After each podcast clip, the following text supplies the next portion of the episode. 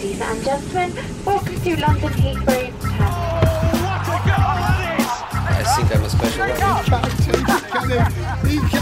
Correspondentes Premier. Com João Castelo Branco e Ulisses Neto. That would be very nice.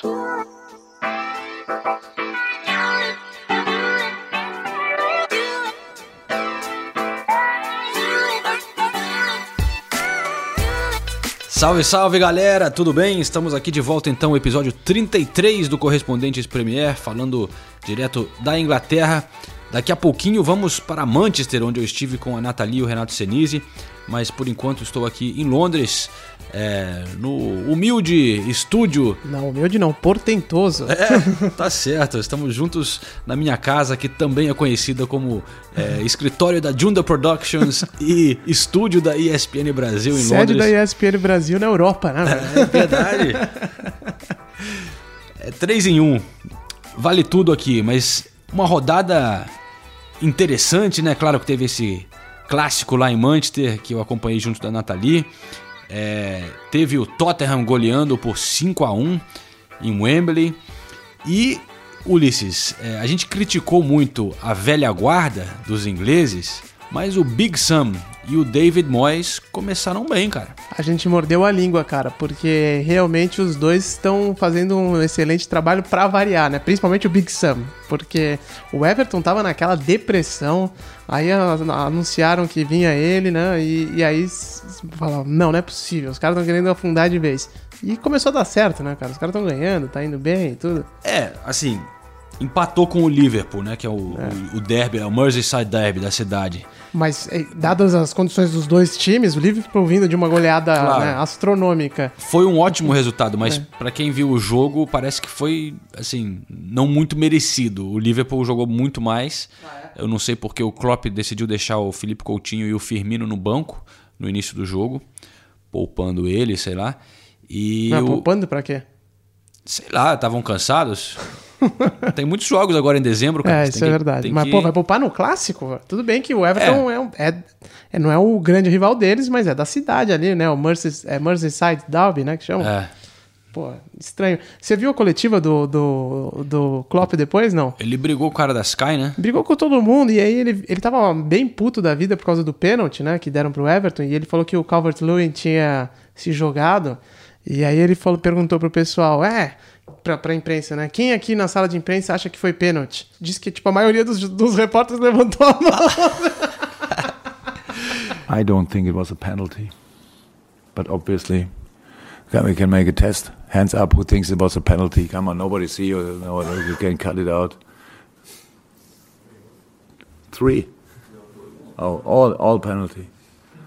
Wow, then I'm really wrong, obviously. Que merda, cara. É, não, não ficou legal pro Klopp essa daí não, cara. Não, ele ficou bem puto, cara. Ele ficou bem puto e perdeu a linha ali com os jornalistas. Mas o Everton conseguiu esse empate no finalzinho, gol de Rooney, né? Fazendo. E foi engraçado que eu, eu tava lá na, em Manchester e fazendo entrada ao vivo no, no Facebook da ESPN antes do jogo do, do City United, só que era na hora que tava tendo o Everton e Liverpool. Aí Eu tô assim ao vivo no, no estádio Old Trafford. Daqui a pouco eu escuto a torcida que tava chegando no estádio começando a gritar Rooney, Rooney, Rooney. E eu até falei, eu vi, eu falei, ó, acho que de repente o Rooney marcou um gol no jogo, cara, porque o pessoal aqui tá gritando e não deu outra. O Rooney conseguiu esse empate. E falando do David Moyes, é o cara que assumiu o West Ham, que estava numa draga total, continua na zona de rebaixamento, mas nessa rodada derrotou o Chelsea por 1 a 0. Então, aí tem Grande luz resultado. no fim do túnel, como eles diriam aqui, para, para o West Ham sair dessa zona de rebaixamento. Mas, Ulisses, vamos lá para Manchester então? Vamos pra Manchester, na volta a gente conversa sobre outros assuntos. E só pra não passar batido, João, você não pegou nenhum resfriado, nenhuma gripe lá na Rússia. Eu tava assistindo o jogo pela televisão, né, de Manchester, aí pensei, putz, olha, no final das contas é bom eu estar aqui. É legal, óbvio que é sempre melhor estar no estádio. Mas tava nevando, um frio desgraçado em Londres. Aí pensei, pô, o, João, Nathalie e Senise devem estar passando mal lá. Aí eu lembrei, não, o João tava em menos qualquer coisa, né? Pra ele tá fichinha. É, depois da Rússia, agora eu tô. Pode me botar em qualquer nevezinha aqui da Inglaterra que não é nada pra mim. tá tranquilo. Não, lá na, na Rússia foi show de bola, cara. É, quem não teve chance de acompanhar, o último episódio foi um episódio especial sobre a Rússia, né? A gente vai revezando aqui no nosso podcast, de vez em quando sai, foge um pouco da Premier League, dá uma atenção para um episódio assim um pouco diferente. É, alguns que não ficam velhos, né? Que você pode escutar depois. Exatamente. A gente vai até botar uma lista nas nossas redes sociais de alguns que você pode. São atemporais, né? É. É. Aquela, como diz no jornalismo, pauta fria. É, né? pauta fria, exatamente. E lá foi pauta fria mesmo em, Literalmente. em né? Moscou, né? Mas é isso aí, vamos então lá para Manchester, é, onde eu conversei com, com o pessoal logo depois desse grande derby de Manchester. Bom, pessoal, estamos então em Manchester, aqui no restaurante Bem Brasil, por isso essa música meio. Parece que a gente está num elevador, né? Tô com a Nathalie e o Renato Senise. Pós-clássico, estivemos aqui pro jogo neste domingo e Nathalie e Senise estiveram aqui a semana toda praticamente, ficaram vários dias aqui fazendo essa cobertura.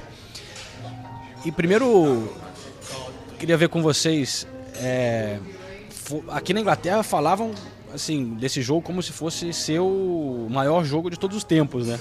É, o que, que você acha que estavam exagerando um pouco ou era para ser isso mesmo? Como é que foi a sua cobertura assim? O que, que você é, dizia desse jogo antes, Nathalie? Ah, eu, eu, eu acho que era o jogo mais aguardado, era o jogo que todo mundo queria ver, não só por ser líder e vice-líder, mas porque era um encontro de estilos muito diferentes, era um encontro de dois treinadores, era para ver onde que até onde o Manchester United poderia ir, se poderia levar a sério a briga pelo título, se ia conseguir apertar, se, se o City finalmente ia perder na Premier League. Todo mundo olhava e falava, pô, se tem um time que pode derrotar o City é o United. Então, eu acho que, assim, foi, foi dado uma proporção grande, mas eu acho que era um jogo que merecia é, essa proporção grande. Denise, como é que foi viver esse pré-jogo aqui em Manchester, na cidade? Vocês, eu vi que vocês fizeram uma matéria sobre a rivalidade e tal, né? Porque no, no dia a dia a gente não vê muito, né, a, a rivalidade na real aqui em Manchester, não é? Os ingleses não ficam usando camisa toda hora, você, você não sente muito isso. Mas na- nos dias antes do clássico, você sentiu um pouco mais esse clima ou, ou não tanto? É, é o que você falou, a gente não vê muita camisa pelas ruas, mas a gente fazendo essa matéria, o que, foi legal, o que eu achei legal de perceber é que realmente a rivalidade está crescendo muito desde que o City passou a ter dinheiro e passou a, a lutar por títulos e conquistar títulos. Todo, todos os torcedores do United ainda falam que a maior rivalidade é contra o Liverpool, mas todos falam que o City está se aproximando porque realmente eles nunca imaginaram que o City ia incomodar tanto quanto tem incomodado. Então, eu acho que até isso tá fazendo, fez esse clássico ser chamado, né, como o maior jogo da história, né, mais ou menos isso. Porque eram os dois rivais é, na briga direta pelo título. E, e, e por outro lado, o torcedor do City finalmente está podendo se ver de igual para igual, ou às vezes até em superioridade, superioridade em relação ao United, né? Então, a, a parte legal da, da- dessa cobertura foi, foi essa, eu acho. A parte mais legal, que a gente viu que realmente essa rivalida- rivalidade tem crescido. E, e é engraçado, porque é é uma rivalidade saudável na maioria dos torcedores. Não é aquela coisa de, de ah, a gente se odeia, a gente se. A gente até encontrou muita gente falando, eu acho que é legal para torcedores do United e do City falando, é legal para a cidade. O United sempre representou a cidade e agora tem outro time, então Manchester vira o centro do, do, do futebol mundial nesse fim de semana, então a gente gosta disso. E realmente virou, né? Todo mundo tava querendo ver esse jogo, eu não tenho ainda números de audiência, mas é, estimativa era coisa impressionante, assim, 189 países, 1 bilhão de pessoas, todo mundo queria ver esse jogo. E realmente é, o City agora, de certa forma, ultrapassou o United, né? É, pelo menos, claro, historicamente, vai demorar 20 anos para conquistar o número de títulos. Mas na história recente, nos últimos anos, o, City tem terminado acima do, do United e a perspectiva é, com o Guardiola, com esse time super jovem, né? É, você olha assim, se for apostar quem vai ganhar, quem vai dominar os próximos anos, você apostaria mais no, no City, né, Nathalie? Não, é, no jogo, a torcida do United, no começo, né, quando eles ainda estavam animados, eles estavam cantando assim, The City's Blue, The City's Blue. Tipo, é. Vocês deixam 20 mil assentos livres no, no estádio de vocês e vocês estão falando que a cidade é azul, sabe? Provocando. Então, isso foi muito legal. O, o confronto direto desde 2010, o City tá na frente, né? Agora são nove vitórias contra sete vitórias do, do United. Desde, isso desde 2010. Historicamente, o United tem mais vitórias do que, do que o City. Mas, mas a, a rixa aqui é, é, é engraçada, sabe? Porque, por um lado, a gente vê o torcedor do United incomodado, mas por outro, eles que- tentam desmerecer. Ah, não, porque eles nunca vão ser como a gente, não sei o quê. Mas por outro lado, é. Mas agora eles têm dinheiro e, e incomoda mesmo. Eu, eu achei muito legal. E, e falando ainda dos torcedores no jogo, eu dei muita risada com o canto do, do City. Eles cantaram quase que o jogo inteiro e depois do jogo cantando. Depois do jogo eles ficaram uns 20, 20 minutos na arquibancada que cantando. eles são obrigados a esperar a torcida mandante sair. Então eles ficaram 20 minutos sem parar cantando a musiquinha que é. Park the bus, park the bus, Man United. Achei muito engraçado. Park the bus é, é a expressão de trancar a defesa, né? De jogar na retranca. E durante o jogo eles provocando, falando pro United jogar na defesa, jogar na defesa. A torcida do United tem o grito, o grito que é 20 times, 20 times Man United em relação aos 20 títulos do United. E aí a, a do City ada- adaptou para Park the Bus, Park the Bus, Man United. Realmente está sendo duro para, eu acho que o, o clube e a torcida do Manchester United ter esse contraste com o Guardiola, né? Porque o United sempre teve essa tradição de ser um time que jogava um futebol bonito, que atacava, e o próprio Cantona, que é um dos grandes ídolos, né, nesse estilo de futebol que ele ajudou com o Ferguson a revolucionar o Manchester United. É, ele deu várias declarações recentemente, né, dizendo que é, ele ainda ama o, o United, só que ele está apaixonado pelo futebol do Guardiola. Então, é, isso deve fazer doer ainda mais para o torcedor do United, que ficou com o Mourinho. E, enfim, mas o, que todos esperavam desse jogo é que seria a chance do Mourinho mostrar que do estilo, com o estilo dele, ele conseguiria parar mais uma vez o Guardiola, como já fez em outras ocasiões. Só que não foi nada assim, né? O, o, o United não jogou nada, né, cara? Assim, não conseguia três passes certos é, de uma vez, né? É, o United não conseguia construir jogadas, né? E daí eu queria também chamar atenção pra, meu, uma atuação péssima do Lukaku. Era inacreditável como ele errou tudo. Ele errou tudo. No segundo gol do City, que ele rebateu a, a bola pra dentro da área. Sabe, foi. Não, ele foi. Ele, ele não tá bem, ele não, não tá bem mesmo. E o United, assim, é, você via que não tinha um senso de criatividade. E o Guardiola, antes da, da- do jogo, ele falou uma coisa que eu achei interessante na, na entrevista. Ele falou: a gente tem que sair de campo sabendo que nós fomos quem, quem nós somos. Que nós preservamos a nossa identidade no jogo. E, e- e o Guardiola bate muito nessa tecla, né? Pode até contestar, falar que é marketing dele, não sei o quê. Eu compro o discurso. Mas. o Senise aqui. Ele disse que preferiria se aposentar do que mudar o estilo e jogar um jogo mais defensivo, né? Eu, eu- eu acho que é. Eu, eu- eu gosto, lógico, não tem como falar que não tá bonito de ver o City jogar. Eu acho que tem um pouquinho de marketing nisso tudo, mas realmente tá muito bonito. E ontem, é engraçado, até os- o- todos os, os jogadores do City falaram depois do jogo. É engraçado que a gente dominou o jogo, teve mais posse de bola. Quem vê os gols pensa que não foi. Porque os gols foram de bola bola, parada, de, de rebote. Mas o City realmente dominou a partida. O City jogou do jeito que queria jogar. No primeiro tempo teve 75% da posse de bola. Eu acho que no total foi tipo 69, né? 63. 63%. Eu acho que ninguém tinha feito isso jogando em Old Trafford, né? Tem- vale lembrar que estavam jogando no estádio do Manchester United. Até o City, até o, é engraçado, até o City fazer o gol, o United tinha só 22% de posse de bola. Aí nesse intervalo do primeiro tempo do United eh, ter sofrido o gol até o final do, do, do- do- primeiro tempo, o United cresceu para acho que, se não me engano, 35% de posse de bola. Ou seja, tava esperando o City é, O Mourinho já falava que, antes do jogo, ele já falava: não, eles terão a bola. Esse é o tipo de jogo deles. E a gente vai ter que aproveitar as nossas oportunidades e vencer o jogo dessa maneira, né? no contra-ataque e tal. É, então, eu vou até aproveitar que a gente está falando do Mourinho, porque eu consegui conversar com o Mourinho. Todo mundo rindo aqui. Muito bom isso. Muito bom, muito, bom. Eu consegui falar com o Mourinho. Primeiro vamos botar o, o- a, a primeira parte da entrevista do Mourinho, é, dele falando dessa coisa enfim, respondendo a minha pergunta sobre o jogo e a questão da, da, da posse de bola. Obrigado, José Mourinho, por falar com a gente. É, infelizmente, uma derrota para você. É, o que, que você acha que foi o, o ponto ruim? Você, a sua tática não funcionou? Você está decepcionado com os jogadores? Ou simplesmente o Manchester City foi muito superior? Estou decepcionado com o árbitro que não marcou um penalti, claro. Esse foi o principal fator para perder foi. o jogo? Foi, estávamos a perder 2-1, penalti claro para ser marcado, com percentagem alta de possibilidade de, de se fazer o, o gol do empate, acho que é o momento-chave do jogo. E eles ficarem com tanta posse da bola, isso você já imaginava? Normal, normal e nós demos a bola.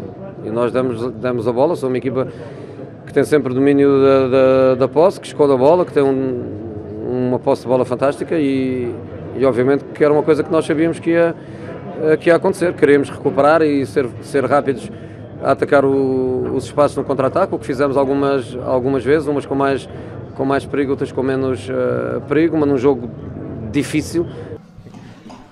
Aí, bom, vamos dar uma pausa aqui na entrevista, explicar por que, que o pessoal tá rindo e eu vou soltar daqui a pouco. Talvez alguém já tenha visto nas redes sociais, eu botei no meu Twitter e tal, porque depois de muito tempo eu já vi Mourinho dar muita patada em muita gente e chegou a minha vez. não, não foi nem, assim, eu tô brincando um pouco, não foi uma patada, mas ele já tinha dado algumas entrevistas, perdeu, né, tava de saco cheio. E, e, me deu um fora, mas o Senise gostou, né? Não, eu já vi, eu já vi esse vídeo umas 20 vezes. é muito bom. Porque eu não achei que ele foi mal educado, nada, só foi engraçado, porque você começa a fazer a pergunta e de repente, chega, chega, chega, e sai, passa por, pela câmera. E você foi muito bem, inclusive, eu já falei pra você antes. Você foi muito bem, depois já chega o Fernandinho, você tem uma cara de assustado ali no começo, mas foi muito engraçado. Então vamos ver, vamos, vamos escutar, quero dizer, esse trechinho do, do Mourinho dando, dando um fora aqui no João Castelo Branco. Mas os penaltis são para se marcar e, e normalmente marcam sempre as mesmas equipas e nunca contra, e nunca contra outras. Uma derrota contra um grande rival. Já chega, já chega. Aí José Mourinho então saindo obviamente decepcionado. Agora temos Fernandinho chegando por aqui. Esse sim é muito mais contente com a vitória. Eu estava falando com o Mourinho, ele saiu aqui, não estava muito feliz. Bom, a gente vê aí que o Fernandinho me salvou, né? Chegando por ali, o cara que sempre muito simpático atende a gente. E, mas enfim, o Mourinho é isso aí. É, tem gente no Twitter me sacaneando, falando, pá, vocês são chatos, é, perguntando do City, ele tem todo o direito de não falar tal. Eu, tô, eu não, tô, não fiquei magoado, eu achei engraçado até também. Ele falou, não, chega, chega. Mas a, na, a, a, imagem é engraçada, ele saindo, minha cara ali, sem amigos, até a chegada, do, até a chegada do Fernandinho, é, que me salvou.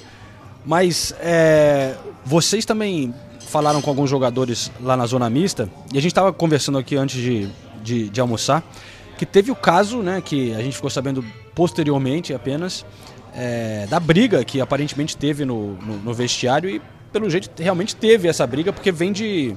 Não são especulações de tabloides, isso aí vem de fontes sérias, né? E, bom, só para explicar um pouquinho, parece que o Manchester City, é, depois do jogo, estava comemorando muito e, e, os vestiários, claro, ficam um ao lado do outro. Eles estavam com a porta aberta, tocando música muito alta, e parece que já tinham feito isso lá no Chelsea também. E aí o Mourinho se irritou com a, a comemoração e foi lá sei lá, pedir respeito ou mandar abaixar a música, fechar a porta e parece que começou uma confusão. Ele discutiu com o Ederson, aí o Lukaku parece que se envolveu, veio outros jogadores, jogaram garrafa, o Arteta, que é auxiliar do, do Guardiola, parece que, não sei se levou uma garrafada na cara, parece que estava sangrando, que cortou o olho, enfim, confusão, teve que ser separado pela polícia ali que fica no vestiário. É, só que o engraçado é que a gente estava lá tanto eu como a Nathalie e o Senise, essa entrevista minha com o Mourinho foi logo, logo depois disso. É que eu não tenho, não estava ali perto do vestiário, eu estava um pouco mais atrás, não, não vi nada. E, e vocês também estavam na, na zona mista e não tinha como ver nada. Mas é, vocês acham que vocês sentiram agora, já que vocês sabem o que aconteceu, olhando a entrevista, você vê que talvez deu, deu para sentir alguma coisa com, com o Ederson? É, então, com o Ederson, é, porque o Ederson, ele costuma ser, dar respostas muito tranquilas, sabe? Sem polemizar nada, sem, sabe, sem ser muito enfático com nada. E daí ele parou para falar com a gente e assim, agora a gente pensa nisso, né? Porque quando ele deu a resposta, a gente até comentou quando ele foi embora, nossa, você viu Ederson? Porque eu perguntei da arbitragem. Falei, olha, o pessoal do United tá reclamando muito da arbitragem. Aí ele falou, ah, é? Assim, na hora, já, já de baixo pronto. Ele, ah, e o que, que eles estão falando? Meio, então, sabe? Do quê? É, estão reclamando do quê? Aí eu falei, ah, de um pênalti em cima do André Herrera e de algumas é, marcações pequenas de falta. Aí ele foi muito enfático, assim, meio, meio, meio irritado, assim, sabe? E ele é muito tranquilo, o Ederson é muito tranquilo. Então a gente pensa em meio irritado no padrão Ederson, né? Também não é que ele tava puto. Teve bem, mas de qual lance eles estão reclamando? Ah, reclamando de um pênalti em cima do André Herrera e reclamando de algumas pequenas marcações durante a partida, faltas, enfim. Não, as faltas que ele deu foi lá e cá. é, No lance do pênalti, o árbitro esteve bem, advertiu o adversário, porque ele se deixou influenciar pela jogada. Eu acho que se eles viessem, se visse o replay, eles teriam a mesma, mesma opinião que a minha. Mas acho que foi uma grande vitória nossa, estamos todos de parabéns. Sabe, geralmente o jogador ia meio que tirar o corpo, não, entrar em, em polêmica, grandes opiniões e tudo. E daí hoje, depois que saiu essa notícia, né, que foi divulgado na segunda-feira, nessa segunda-feira, é, um dia depois do jogo, aí a gente começou a ligar os pontinhos. Ah, por isso que o Ederson já estava irritado, porque tinha acabado de ter discussão no vestiário. Então ele já estava meio bravo com essa situação do United, do Mourinho. Eu citei o Mourinho nominalmente, falei o Mourinho e outros jogadores. Então, realmente. É engraçado que ninguém deu nenhuma pista, nem nas, Nada, na- nas nada. entrevistas coletivas, nem na zona mista. E os acessos, os acessos do Old Trafford não permitem com que você veja, né? Apesar de tudo ser consideravelmente perto, é tudo muito restrito, né? Você tava no post-match, né? Naquela área de flash, então você tem que ficar naquela salinha. Que você até tomou bronca, né? De, de tipo, de não, você tem que ficar na salinha. A gente, eu, eu fui passar pra zona mista, quando eu fui passar pra zona mista, eu passei por aquele corredor que fica do lado do vestiário. E eu tava esperando ele, é, e a moça falou assim: você não pode ficar aqui parada, você tem que ir lá pra zona mista. Não, não, mas eu tô esperando meu cinegrafista. Não, você tem que. Você não pode ficar aqui parada. Daí é, é tudo muito restrito. Então, realmente, tudo isso acontece e você não vê. E, e na zona mista e no post-match também tem jornalista do mundo inteiro. E ninguém ficou sabendo. Ninguém, ninguém citou, ninguém fez pergunta sobre isso. Aí hoje todo mundo foi meio que pego de surpresa. Porque realmente não dá pra ver. É uma parte ali do, do Old que a gente não tem acesso. Então, E a história, e a história ficou tão séria que agora a FA pediu para os clubes, cada clube é, prestar um esclarecimento é, até essa quarta-feira, até dia 13, né? Hoje é dia 11. Até quarta-feira, é, cada clube dá sua versão do- dos fatos, né? Com certeza isso vai dar o que falar, porque teve a- uma famosa briga já nos vestiários do Old Trafford que lembram até hoje aqui na Inglaterra, que foi contra o Arsenal na- no auge da rivalidade entre os dois, é o Pizzagate, que voou uma pizza na direção, acho que acertou o Alex Ferguson, não sei se é a cabeça ou o terno dele. Aí anos depois, mas muitos anos depois que acabaram soltando que foi o Fábricas que jogou a pizza no, no Ferguson. Mas de, parece que essa briga. Parece que essa briga de, deste domingo foi pior ainda. É, é o que. É o que parece. Mas é, vocês falaram também com o Gabriel Jesus, né, na, na zona mista. Ele que surpreendeu a gente até por ter jogado na, em vez do Agüero, porque o Gabriel tinha jogado já no jogo da Champions League durante a semana. E o que, que você achou do, do, do Gabriel? Ele jogou um, um pouco mais diferente, né? Não- a gente estava conversando também ontem que ele não foi o centroavante, né? Como normal, ele jogou mais aberto pela esquerda. Você que é palmeirense, é, Senise, é, gosta de ver o Gabriel nessa posição, né? eu preferia, eu preferia que o Gabriel tivesse mais chance nessa posição. Eu acho que é nessa posição que ele mostra todo o talento que ele tem. Ele não é só um cara que sabe fazer gol, como ele já provou no City. Ele, ele é um cara que tem velocidade, tem um bom drible, e ali ele, ele fixo como centroavante, ele não tem conseguido mostrar tudo isso. É, é lógico que. Eu acho até que ontem ele fez uma boa partida, participou bastante, não- acabou não fazendo nada decisivo no jogo, mas ele deu bons dribles, tentou. Eu, eu queria ver ele com uma sequência de jogos nessa posição. Porque eu acho que é nessa posição que ele mostra tudo o que ele pode fazer. E, e eu, eu tenho, ele nunca fala, mas eu tenho a impressão que ele prefere jogar assim também. Ele preferia ter chance, mais chance no City jogando mais pelo lado. Vamos escutar então a entrevista da Nathalie com o, o Gabriel. É claro que você não vai falar que o campeonato está ganho, né? Mas qual o tamanho do passo que o City deu hoje vencendo do, do United? Olha, demos um, um bom passo, um grande passo na verdade. É, primeira vez que eu venho jogar aqui contra o United e vi que é difícil. É, o United pela história, pelo time que tem, é, por tudo que vem fazendo também. É, tem que respeitar, lógico, o United, mas também a gente vem fazendo um, um belo campeonato, um, belos jogos, é, belas partidas. É, conseguimos colocar nosso futebol em campo hoje mais uma vez, fazer aquilo que o treinador pediu e acho que a gente foi honrado por merecimento com a vitória. É, enfim, fa falando um pouquinho agora da, do, do, da proposta de jogo mesmo, que você acabou de citar. A impressão que a gente tinha é que não tinha ninguém realmente fixo, né? Você, você jogou mais aberto. Como que foi é, essa proposta, o que, o que vocês estavam propondo é, em termos de movimentação no ataque? É, fazia um tempo que eu não, que eu não jogava ali, consegui relembrar um pouco é, das vezes que eu consigo pegar a bola ali, partir para cima, é, fazer um futebol que, que, que eu gosto. É, mas o, o, treinador pediu, é, treinou, isso foi treinado é, para que a gente conseguisse ter mais movimentação ali no meio e, e conseguir no mano a mano ali com o lateral e para cima. É, foi, foi um belo jogo, a equipe toda está de parabéns pelo, pela partida que fez e três pontos muito importantes. Foi um jogo que duas equipes, que as duas equipes tiveram poucas oportunidades, tiveram dificuldades em criar oportunidades. O que, que você acha que foi determinante para o City conseguir a vitória aqui? Olha, eu acho que meio que discordando porque é, nossa equipe teve muitas oportunidades. Eu mesmo tive clara duas. A primeira que, eu, que o Sterling me deu e acabei não vendo que eu estava sozinho. A segunda que, que eu consegui tirar é, do zagueiro e não vi que eu estava sozinho de novo. E chutei, me precipitei e chutei. Então a gente criou. Teve. No segundo tempo também teve, é, tivemos chances de gols. A gente criou bastante, sim. É, conseguimos, mas é, fizemos dois gols de escanteio. Bom, aí eu quero voltar então também, além do Gabriel, falar um pouco. é, Eu falei também com o Fernandinho, eu cortei aquela hora pra gente falar do, do, do Mourinho. Mas vamos voltar à conversa do Fernandinho, que foi interessante a conversa dele, porque ele é um cara inteligente, né? Que falou bastante de, de como que o Guardiola é, lidou com a parte tática desse jogo e as mudanças que ele fez e o que, que significa essa vitória para o City. A gente imaginava, a gente sabia que seria dessa forma, porque a forma deles jogarem, principalmente com- contra times que tem- gostam de jogar com a posse de bola, eles fazem a marcação mano a mano, principalmente no meio de campo. E a gente tinha proposta de jogo que sobraria sempre um jogador nosso, né? Tanto é que o Gabriel começou mais centralizado, depois passou para a esquerda, os dois pontas inverteram e o Raz veio um pouquinho para dentro. Então ele era sempre o homem que estava com a, com a possibilidade de pegar a bola de frente com a zaga. E dessa forma a gente conseguiu criar algumas oportunidades de gol no primeiro tempo.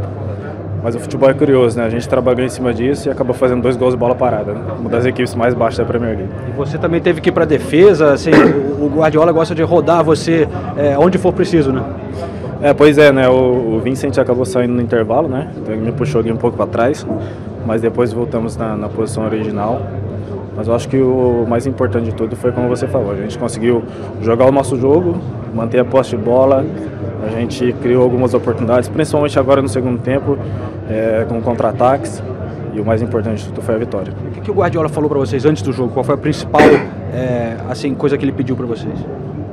Ah, uma coisa que ele sempre pede em todos os jogos, né? Para a gente fazer aquilo que a gente faz todos os dias nos treinamentos, em todos os jogos. É, não fugir das nossas características, jogar o nosso futebol que a gente sabe, vem dando certo até agora, então é importante a gente manter dessa forma, dessa maneira e sem dúvida nenhuma nos dá muito mais confiança em busca do título que é, que é o que a gente quer. Pro resto tá ficando difícil alcançar vocês agora. Olha, é, é difícil, porque a gente sabe, é muito difícil a Premier League ser jogada. Jogo grande assim, se a gente comparar o ano passado, a gente conseguiu ganhar somente dois jogos, esse ano a gente já ganhou três. Então são adversários diretos na, na, na briga pelo título. Então isso daí é importante, a gente é, ganhar nossos jogos que a gente tem. E depois quando eles forem jogar entre eles, tudo pode acontecer.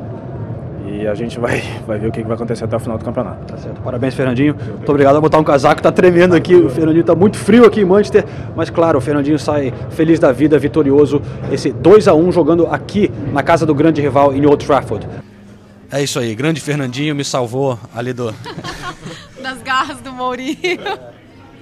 E, mas, como ele estava dizendo no, no final da entrevista, é, realmente, para alcançar o City agora, olha, eu acho que, por mim, o título já está. Pode entregar o troféu. Acho que vamos encerrar o podcast aqui, já acabou a temporada. É, vai ser muito difícil, né, pegar o, o City agora. É, vamos ter que falar de tênis, basquete. Não. Ah, agora é a disputa pela- pelas vagas na Champions, É, porque o é o Aí é a especialidade do Arsenal. Aí o João já ficou animado. Mas, não, vai ser. E, e tem os, os, né, as disputas dos times ingleses na Champions, mas essa disputa na Premier League é, realmente. Pelo título já está mais complicado alcançar, mas a disputa pelas três outras vagas vai ser uma disputa dura pra caramba, né? Porque a gente tem o Chelsea, o Manchester United, o Arsenal, o Liverpool e o Tottenham, né? São cinco times então, é, e pintando algumas surpresas aí, é, brigando por três vagas, né? Não, e, e outra, eu. Voltando um pouco pro City, eu sempre achei. No começo da temporada, pô, não dá pra falar em ser campeão invicto, mas. Pra mim, o jogo mais difícil da temporada pro City era contra o United fora de casa.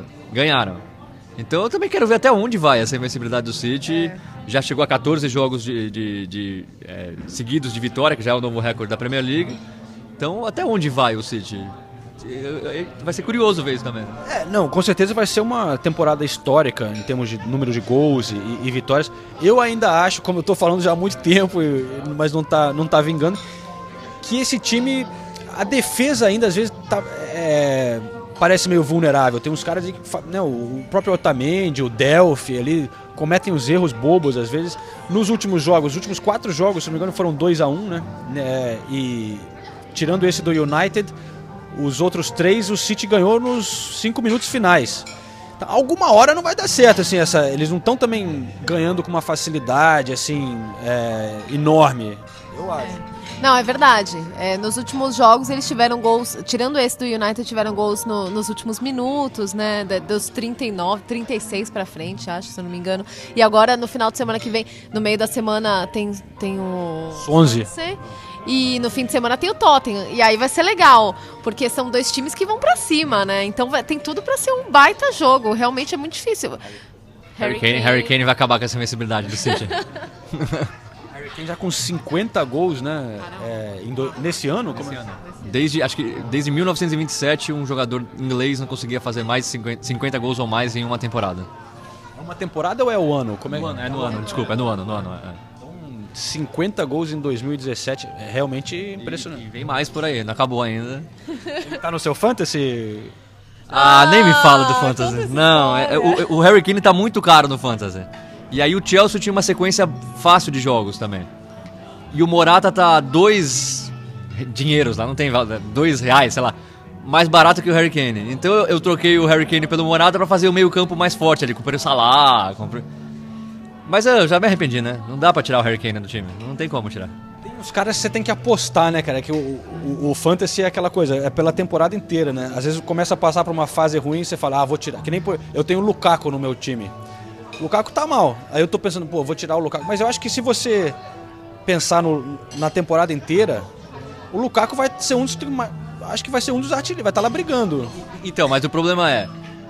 eu também tinha o Lukaku. O meu- o meu- no começo, meu ataque era Kane, Lukaku e Vardy. Que o Vardy é mais baratinho, então. Mas eu já tirei o Lukaku, porque você começa a pensar. Eu acho que até o final da temporada, o, Agu, o Agüero não, porque o Agüero não. é- Eu, eu prefiro o Morata hoje do que o Lukaku, mas também não sei se eu sou certo. Não sei, tá? É, é, eu tô numa péssima fase no Fantasy. Técnico não é mole, não. Tô chateado com o Fantasy. Eu tava vindo muito bem, tava, nossa, tava voando, aí fui querer mudar muito o time, me arrependi. É isso aí. Lembrando então o pessoal que temos nossa liga correspondentes Premier no Fantasy da Premier League e, como eu prometi, é, haverá um prêmio para quem estiver liderando no final do ano, agora, 31 de dezembro, e também depois um prêmio um pouco melhor no final da temporada. Então, assim a gente encerra nessa conversa por aqui. Quero saber do Ulisses também como é que tá o time dele na Fantasy, porque ele adora ficar falando do time dele lá, o Southern Geezers. E a gente encerra aqui nosso almoço no Bem Brasil, é, churrascaria brasileira em Manchester. E eu não tô fazendo anúncio porque eles deram almoço de graça, não. Quem dera. Mas é porque é muito bom mesmo, né? Eles não deram almoço de graça, mas a gente- justificou cada centavo gasto aqui, que olha... Senise pelo menos sim. Nossa senhora, a gente, toda vez que a gente vem aqui, a gente perde a mão. Impressionante como a gente come, juro. Tem uma. A gente, claro, tá na Inglaterra, os caras falam, pô, vai comer comida brasileira, mas é que quem mora aqui há muito tempo, né? Chega uma hora que dá saudade de um, um feijão, aqui, é, eles servem feijão com arroz, picanha, farofa, essas coisas que no Brasil a gente tá tão acostumado, mas na Inglaterra não tem. E tem uma boa oferta de almoço, eu recomendo quem tiver por Manchester e tiver com saudade da comidinha brasileira, o Bem Brasil, olha, meus parabéns.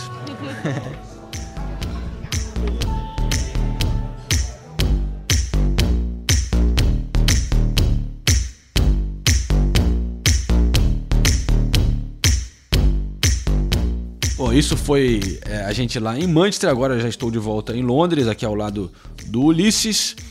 E teve também o sorteio da Champions, né, Ulisses? Que foi espetacular, né? Diga-se de passagem, só algumas, alguns confrontos de primeira linha. Eu acho, na minha opinião, que dá para os ingleses, todos os ingleses passarem.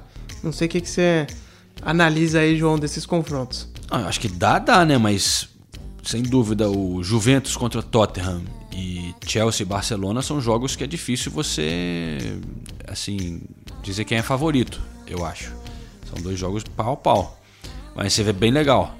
E, claro, o Manchester City com o Basel, Né? esse tá moleza, né? Esse foi com. Aliás, essa, acho que esse foi o confronto mais desigual da, né, de todos, né? É. Porque o Guardiola tá, tá com o bumbum virado pra lua nessa. daí. Qual que é o outro? Manchester o United outro é o Porto e o Liverpool, né? Porto e Liverpool. É, aí tem o Manchester United com o Sevilla. Aqui, a, a primeira vista, assim, parece um confronto fácil, mas. Fácil não, mas mais tranquilo pro Manchester United. Só que o Sevilla é time complicado. copeiro, né, cara? Time complicado. É. Então, os caras. é, se o Mourinho der uma vacilada aí, pode rodar. No Sanchez Pirjuan lá, o Sevilla não costuma perder, né? Então. Já foi no Sanchez Pirjuan? Não, Está de. Copa do Mundo. Teve jogo de. Acho que semifinal de Copa do Mundo, se não me engano, na Copa de 82. Que legal. É, estádio bem bacana. Eu, eu acho que o Sanchez Pirjuan é o que o Morumbi podia ser. Porque ele é um estádio antigo, mas ele tá todo arrumadinho por dentro e tal. O Morumbi não tá ruim também, não, pra ser honesto. Mas eu acho que ainda falta dar uma, uma uniformizada na cara do Morumbi, que é muito puxadinho daqui, puxadinho de lá e tal. Falando no Morumbi, o Ulisses está saindo de férias agora. Opa, nem três fala. semanas longe do inverno londrino e longe do podcast também. Vamos deixar ele descansar lá. É, Você vai, infeliz- vai passar no Morumbi, não? Vou, ah, não, no Morumbi tem que passar Ah, mas porque não minha mãe mora ali, mas né? não tem jogo, não tem É nada, verdade. João. É, infelizmente não, não, não assistirei ao Tricolor, ou talvez felizmente porque essa temporada foi né, bem triste. Mas é, agora eu não sei quando você tá ouvindo isso, mas o podcast vai no ar na terça, quarta-feira à noite eu vazo pro Brasil, porque essa época é duro ficar aqui, viu, João? Só você que tá acostumado mesmo, que tem família e tal. Pra brasileiro é, que veio pra cá há pouco tempo é difícil ficar na Inglaterra no fim de ano, velho. É, mas tô com inveja dessa sua, sua Réveillon na praia e tal, mas tudo bem. É, eu continuarei aqui tocando Correspondentes Premier. Eu vou estar com a Nathalie, o Senise e outros convidados também. Pode deixar que o Ulisses vai dar essa, essa pausa, mas ele volta e o, e o podcast continua. Toda terça-feira não pararemos até o fim da temporada. Boa. Então, Ulisses, é, antes da gente encerrar por aqui, é, recebemos um e-mail no nosso e-mail que é o correspondentesespn@gmail.com. Quem quiser entrar em contato, mandar áudios, recados ou como esse é, ouvinte nosso que é o Clayton, é, ele mandou uma, um- uma historinha dele, uma experiência dele é, de ter vindo aqui para Inglaterra. O Ulisses vai vai ler esse e-mail. Cara, Obrigado, Clayton, por entrar em contato. É isso aí, o e-mail do Clayton Fantini. A gente já deu uma editada aqui, o João já deu uma editada para poder caber aqui no formato do podcast. Mas então, basicamente, a história que ele conta é o seguinte, né? Ele fala, mandou, mandou um e-mail dizendo: Salve João e Ulisses. Primeiramente, parabéns pelo podcast, conteúdo sensacional, de muita qualidade. Valeu, Clayton. É, sou o Clayton, tenho 29 anos, corintiano e moro em BH. Bem, vou contar aqui minha experiência de assistir jogos da Premier League no estádio sendo turista. Comecei a acompanhar a Premier League em 2003, 2004, quando o Arsenal foi campeão invicto e logo virei um Gunner por motivos óbvios. Então é por isso, né, que você separou a carta. Já gostei do cara. em 2015 fiz minha primeira viagem à Europa e desde o planejamento eu queria ver um jogo do Arsenal de qualquer jeito, custe o que custar. O jogo escolhido foi Arsenal 5 a 0 no Aston Villa. Não houve general sales, né? Não teve a venda para todo mundo. Comecei a ficar um pouco desanimado, achando que não ia dar para ir. Depois descobri sites que revendem ingressos e mesmo com receio fiz a compra, aproximadamente 100 libras. Jesus, que loucura estava fazendo. Inclusive, há um episódio do Correspondentes Premier falando sobre isso, né? É, o episódio número 9, a gente dá várias dicas de como comprar ingressos para jogos da Premier League. Seguindo aqui a carta dele, então coloquei como endereço de entrega a casa de um amigo em Londres. Ele recebeu o cartão de sócio e junto uma carteirinha com instruções para não ter problema caso alguém me perguntasse de quem era o cartão. Olha lá, hein, mano. Só dar uma parênteses aqui nessa coisa de receber o cartão de sócio. Eu estava agora lá em Manchester e a gente encontrou um, um jornalista da, do jornal Globo, o Mansur, Uhum. baita jornalista que adora o Guardiola e, e depois da ida dele lá para a Rússia, ele foi veio aqui para Inglaterra e foi a vários jogos por conta própria. Ah, legal. E ele estava preocupado ali porque ele estava indo embora hoje pro Brasil. E eu tomei uma cerveja com ele na noite anterior. Ele falou: Pô, eu fui no jogo do, do United e o cara me mandou o cartão dele de, de sócio. E aí deixou uma cartinha assim com um envelope dizendo: Depois que você usar, por favor, é, bote essa carta no correio, tem meu endereço, e devolva o cartão assim. Tipo, olha como os caras confiam, velho, de- é. que ele vai devolver o cartão. É, não, é, É muito louco, né, cara? Não, isso no Brasil nunca ia funcionar. Desculpa. Bote o meu cartão no correio, né? cara? É, não, e dando o endereço e tudo, né? E falando, a minha casa é tal, né? Imagina, mas isso nu- nunca ia dar certo no Brasil. Não quero ser muito negativo, mas é a realidade. Então, seguindo aqui, ok, vamos pro jogo. Peguei um lugar à beira do campo, estádio lotado, um jogo fácil pro Arsenal. E dos cinco gols do jogo, quatro foram na minha frente. Deu sorte, hein? Porém, rolou aquela pequena decepção de ver o jogo sentado e só levantar em lances de perigo, mas a experiência foi sensacional. Queria voltar de qualquer jeito numa próxima viagem. Este ano, em outubro, voltei a Londres com a minha esposa, que também é apaixonada por futebol, porém só gosta de futebol brasileiro. Observação: sou corintiano e ela atleticana, mineira. Ah, procurei novamente por um jogo do Arsenal e nos períodos que estaríamos lá seriam dois jogos fora de casa. Combinamos então de visitar o Wembley. Achamos um por preço bem acessível, Spurs versus Bournemouth. E lá vamos nós para o Wembley. Comemos um hot dog na porta do estádio, que é ruim, eu não gosto do hot dog na porta do estádio aqui. Com aqueles molhos de qualidade duvidosa, concordo com você, e deliciosos ao mesmo tempo. Você está sendo simpático. Entramos, não ficamos três minutos na fila contando a revista, e a moça que fez a revista pediu desculpas para minha esposa pela demora. Isso sempre me impressiona na Europa como um todo, mas principalmente na Inglaterra A eficiência. é muito fácil entrar no estádio e sair do estádio, né? Tanto que é, é, as arquibancadas ficam meio que vazias até faltando cinco minutos pro jogo começar e sai todo mundo no intervalo para comprar coisa. No Brasil não é, é totalmente o oposto. Se bem que eu não tenho a experiência de ir aos, aos estádios novos no Brasil, então se eu estou falando bobagem, por favor me corrijam. Ah, seguindo a carta, Subimos por escadas rolantes até nossa área, ela encantada com tudo. Pegamos um pint de ale, porém era ruim por bosta. e gostamos muito de cerveja. Ruim por bosta, né? Não conseguimos tomar. Hora do jogo, estádio cheio, clima legal, começa o jogo e que jogo feio. Foi ver o Tottenham, velho. É isso que eu ia falar, Pô. meu. Pô, tava achando que ia ser o quê, meu? O jogo tava tão empolgante que um rapaz da fileira da frente dormiu de roncar e amigos dele filmando de tira- e tirando sarro. Aí minha esposa vira e fala: legal o jogo, legal o jogo, mas Atlético Goianiense e Havaí seria melhor que isso. Porra, é lógico, A jogo. a esposa tirando sarro Tirando dele, uma velho. onda, velho. Gastou mó grana pra ir no jogo, velho. Pô, pelo menos ele ia ver o Valtão, né? No, no e Atlético fica Goianiense. pior, fica pior a história. É. Ah, Só um adendo aqui. Uma vez eu levei a minha mina pra ver. A minha esposa hoje em dia, mas na época era namorada. Pra ver São Paulo e Boca Juniors. Minha mina. É, minha mina. A mulher dele. Mulher tocou uma- com ela há 12 anos a minha mina, velho. Levei ela no Morumbi pra ver São Paulo e Boca Juniors e ela também dormiu na arquibancada. Que beleza. É, e o jogo foi bom, São Paulo ganhou. É, seguindo aqui. Que jogo horrível, meu Deus. Pelo menos acabou, acabou com vitória do Spurs. Após esse jogo e toda a experiência, ganhei uma rival em casa. Agora ela é Spurs, simpatizou principalmente por ter um galo no escudo, mesmo que seja azul, ou seja, é um galo Maria. Bem, é isso. Desculpe pelo e-mail gigante, mas queria compartilhar essa história com vocês. Abraços. Abraço, Cleiton. O cara então induziu a esposa a ser torcedora rival. Isso Sem não querer. dá pra entender, né? Não falei que ficava pior? Ficou pior. A sua esposa gosta de futebol, João? Ah, não é muito, mas se ela tem um time é o Arsenal. É o Arsenal. É. Então, beleza. Ela é da região também. Tá doutrinada então, né? Tá, tá tudo aqui em casa, não tem as filhas também. Levei minha filha ao estádio já. Ah, legal. Fiz matéria, aliás, Eu lembro, quando eu Dia levei. das ela. Crianças, né? É, é. Foi legal, mas é, todo mundo Arsenal aqui. E só eu não sei se, se elas vão torcer Brasil ou Inglaterra, né? Porque Eu aconselharia torcer pro Brasil. Ó, a, a gente falou tanto disso aqui já, no podcast, aliás, agora me lembrou, você citou essa história. O, a 442 desse mês veio com uma matéria especial falando sobre os planos da Inglaterra para ser campeã mundial. Só que eles citaram muito que o, que o objetivo é 2026, não é nem 2022. Que, o, que a, a meta traçada pela FA é de ser campeã mundial em 2026. Então, cada vez a meta tá ficando mais pra frente, né? Aí fica melhor, daqui a pouco tu não esquece, né? É, mas você vê, eu até a gente falou do Calvert-Lewin aqui, do Everton, né? Ele foi o, o, o atacante que fez o gol, né? Da, da Inglaterra no- na final contra a Venezuela no Mundial Sub-21, Sub-20? Acho que foi. Sub-20 talvez, né? Mundial Sub-20. Esse agora que a Inglaterra ganhou. Então ele Ganhou é- sub-17 e e o sub-21, né? sub-20 É, é Sub-20 ou Sub-21, agora não me lembro exato.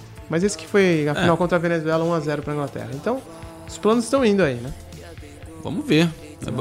Aqui você pode apostar em tudo aqui, né? Você pode Exatamente. apostar se vai nevar no É. dia do Natal, se... Qual a cor do vestido da rainha no dia do casamento. É, né? então, de repente você bota uma aposta agora e vai bem, né? Lembra o Leicester quando foi campeão? Tinha gente que Exatamente. tinha apostado uma libra e tava pagando 5 mil. Ganhou uma puta fortuna. Porra. Mas é isso aí, Ulisses. Vai lá, faz sua mala, aproveita o Brasil, Que beleza.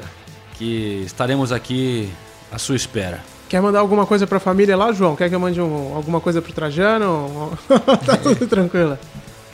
Cara, é, vou pensar aqui. Beleza, então. Valeu? Beleza, então, pessoal, até a volta. Bom Natal, bom final de ano pra todo mundo por aí. E eu tô de férias, mas tô de olho no Fantasy, tá? Então, Ah, tá bom. E no fim do ano tem o Eu já falei na conversa com a. Nathalie. Tem o prêmio pro, pro campeão. Não será o Ulisses, então vou ter que gastar com, com o correio. Mas é isso aí, galera. Continuem participando da Liga Fantasy. E lembrem de entrar em contato com a gente também, como fez o Clayton, nas redes sociais ou por e-mail. E compartilhem né, com os amigos o correspondente Premier para a gente poder continuar tocando esse projeto por muito mais tempo. Valeu, até semana que vem então. Falou, pessoal. Um abraço. Tchau, tchau.